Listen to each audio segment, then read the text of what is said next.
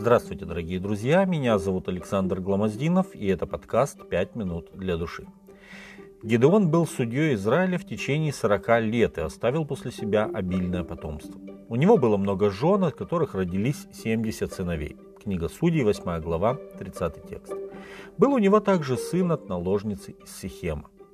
Библейский текст гласит, родила ему сына, и он, то есть Гедеон, дал ему имя Авимелех. Книга Судей, 8 глава, 31 текст. «Мой отец – царь». Вот каково значение этого имени. Удивительно, что Гедеон, отказавшийся стать царем и родоначальником правящей династии, именно этим именем называет своего незаконно рожденного сына. И этот его сын впоследствии стал причиной гибели практически всей семьи Гедеона. По смерти Гедеона ничто не могло удовлетворить гордый дух этого человека, кроме занятия должности отца в руководстве Израилем, что полностью противоречило воле Гедеона, заявившего, что ни один из его сыновей не будет владеть Израилем. Бог не призывал Авимелеха, как его отца, к этой славе, да и не было повода ставить судью, чтобы избавлять Израиль из беды, как это было, например, когда был призван его отец, чтобы бороться с мадианитянами.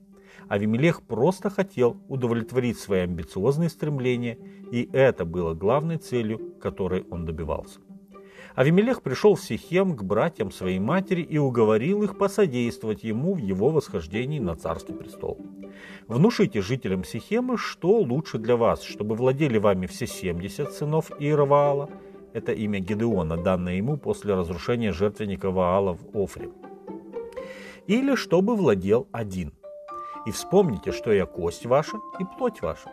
Братья матери его внушили о нем все сии слова жителям Сихема, и склонилось сердце их к Авимелеху.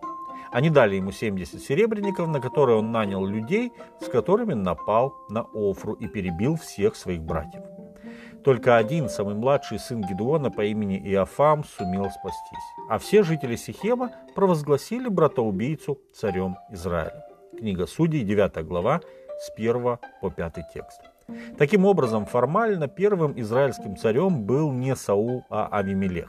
Но он, если можно так выразиться, стал царем благодаря своим коварным козням и жестоким действиям, а не по божественному указанию, как Саул. Царство Авимелеха продлилось недолго, всего три года.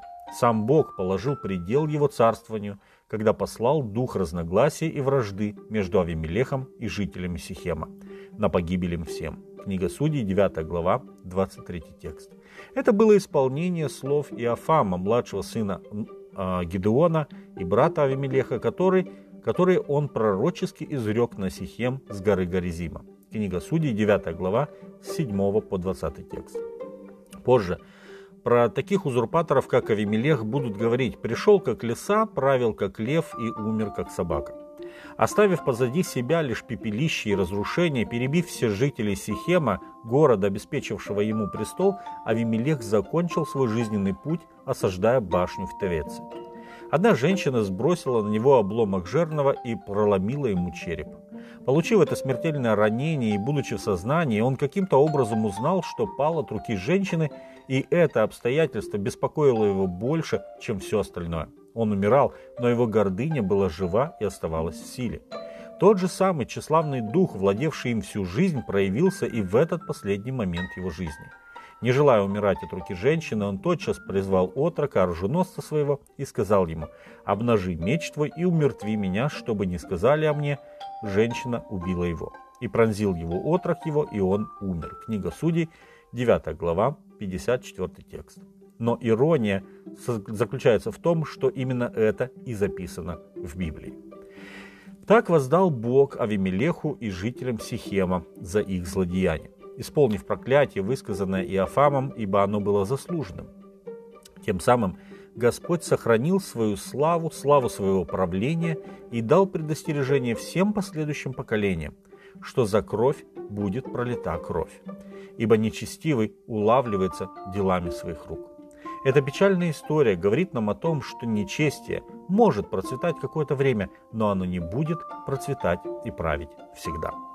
С вами были «Пять минут для души» и пастор Александр Гломоздинов.